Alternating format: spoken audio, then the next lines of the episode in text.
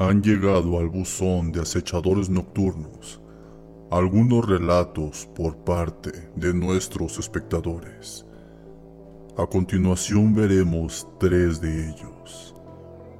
Hoy, en Acechadores Nocturnos, Relatos Familiares 2. No te lo pierdas.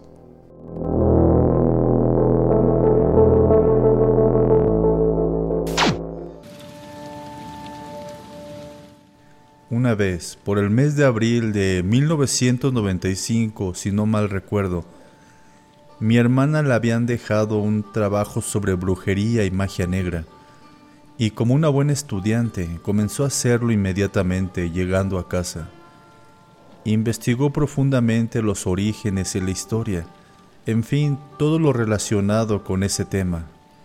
Días después de haber hecho su tarea, se presentó ante mi hermana una muchacha ella decía que tenía entre 15 y 16 años. Decía ella que era una mojada, es decir, que venía de los Estados Unidos, pero que su origen era de México. Ella se le quedaba viendo muy raro a mi hermana, con unos ojos que la verdad daban miedo, imponían y producían terror, incomodidad. No sabía cómo describirlo. Mi hermana no le dio mucha importancia a aquello, sin embargo, en el momento en que la conoció sí se impactó y bueno, hasta se asustó un poco. Días después nos enteramos que esa muchacha estaba poseída por el diablo, o por lo menos eso decían los vecinos y las malas lenguas. No sabíamos el porqué ni el motivo, pero aquella niña ya tenía una fijación por mi hermana.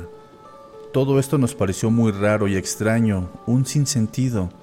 Y claro, nos preocupamos aún más porque los vecinos nos comentaron al día siguiente que aquella niña se había escapado de la casa de donde vivía y no sabían dónde estaba.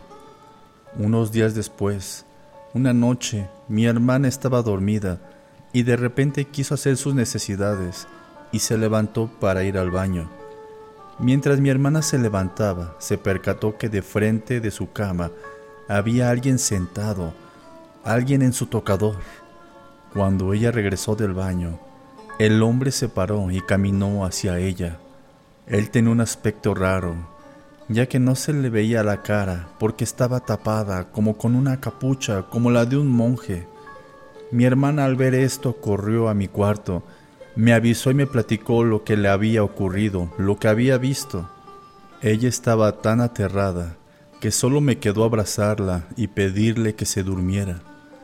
Más tarde yo empecé a tener una sensación como de que alguien me estuviera observando. Esto me alarmó mucho y quise incorporarme para ver qué o quién era, pero noté que no me podía mover. Lo extraño es que yo estaba despierto, estaba consciente de todo, pero por más que hacía esfuerzo por moverme, no podía. Y de repente, pasó otra cosa más espeluznante aún. Mi hermana y yo sentimos que alguien estaba recargándose en nosotros. Después cambió la sensación, ya que ahora algo trataba de separarnos. Se sentía como una especie de víbora que estaba en medio de nosotros. Después de la nada, dejamos de tener esa sensación. Fue algo muy fuerte para nosotros, ya que por lo menos yo no pude dormir como un mes y medio de lo impresionado que estaba. Me daba miedo cerrar los ojos. A mi hermana le pasó lo mismo y duró durmiendo conmigo cerca de tres meses. No sabemos realmente lo que pasó, pero créanme que fue una experiencia muy aterradora y la verdad muy muy rara que siempre voy a recordar.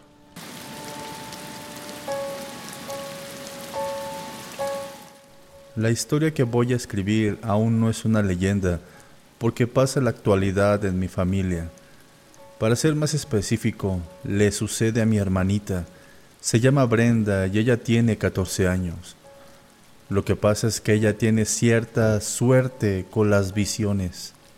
Nosotros vivíamos en Salamanca, en Guanajuato, en una casa que tiene unos tres pisos.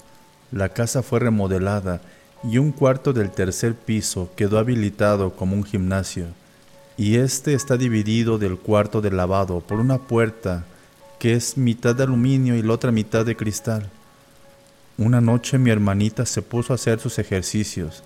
Según ella estaba haciendo abdominales en un aparato que queda de frente a la puerta.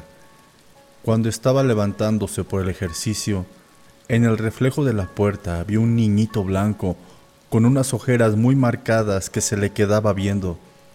Al principio no reaccionó, solo volteó hacia atrás y no vio nada. Luego se fue a comentarle a mi mamá que estaba en la sala de televisión lo que había pasado. Al bajar las escaleras empezó a llorar y luego le comentó a mi mamá. Yo iba llegando de un partido de fútbol y quería bañarme pero cuando la vi llorando y me platicó lo que había pasado, preferí quedarme así de mugroso y esperar a que amaneciera para limpiarme, porque todas las toallas estaban allá en ese cuarto. El caso es que desde ese día mi hermana ha visto a ese mono como unas siete veces, pero lo peor es que no le asusta. Y no solo le parece este tipo, sino que también ha visto a una viejecita rondando por la casa. Esto es como una historia propia de la casa, pero lo que es feo y al mismo tiempo reconfortante es que estas personas solo se le aparecen a mi hermana. Ella dice que no se espanta porque se le aparecen cuando no está pensando en nada en particular que tenga que ver con la casa. O al menos eso es lo que dice ella.